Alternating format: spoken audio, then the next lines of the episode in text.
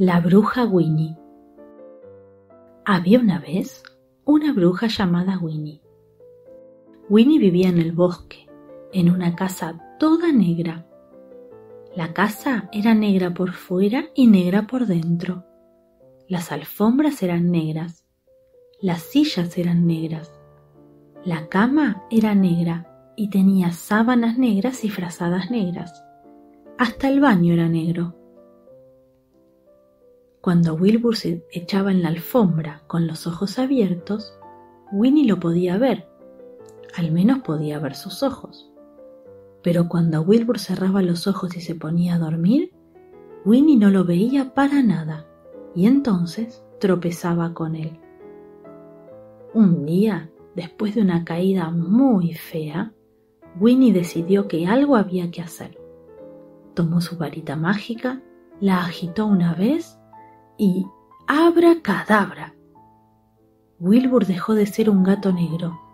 Ahora era verde brillante. Entonces, cuando Wilbur dormía en la silla, Winnie lo podía ver. Cuando Wilbur dormía sobre el piso, Winnie lo podía ver.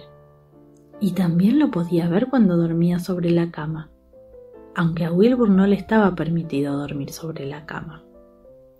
Y Winnie lo llevó afuera y lo dejó sobre el pasto. Winnie salió precipitadamente afuera, tropezó con Wilbur, dio tres volteretas y cayó en una mata de rosas llena de espinas. Cuando Wilbur se echaba en el pasto, Winnie no lo podía ver, aunque sus ojos estuvieran bien abiertos. Esta vez Winnie estaba furiosa Tomó su varita mágica, la agitó cinco veces y... ¡Abra cadabra! Wilbur tenía la cabeza colorada, el cuerpo amarillo, la cola rosada, los bigotes azules y cuatro patas violetas. Pero sus ojos seguían siendo verdes. Ahora Winnie podía ver a Wilbur cuando se echaba en una silla, en la alfombra y cuando se desplazaba agazapado en el pasto.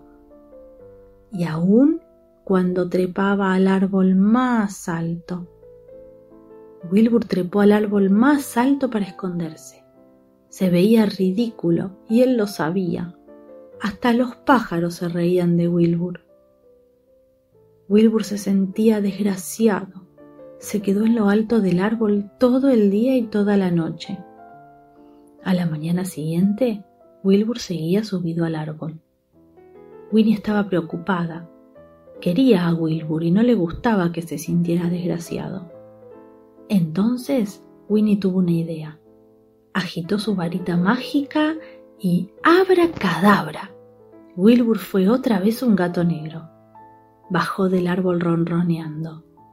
Entonces Winnie nuevamente agitó su varita, una, dos y tres veces. Ahora, en lugar de una casa negra, tenía una casa amarilla con un techo colorado y una puerta también colorada. Las sillas eran blancas y coloradas con almohadones blancos. La alfombra era verde con flores rosadas. La cama era azul, con sábanas blancas y rosadas, y frazadas rosadas. El baño era blanco reluciente, y ahora Winnie podía ver a Wilbur no importaba dónde estuviera. Y colorín colorado, este cuento se ha terminado.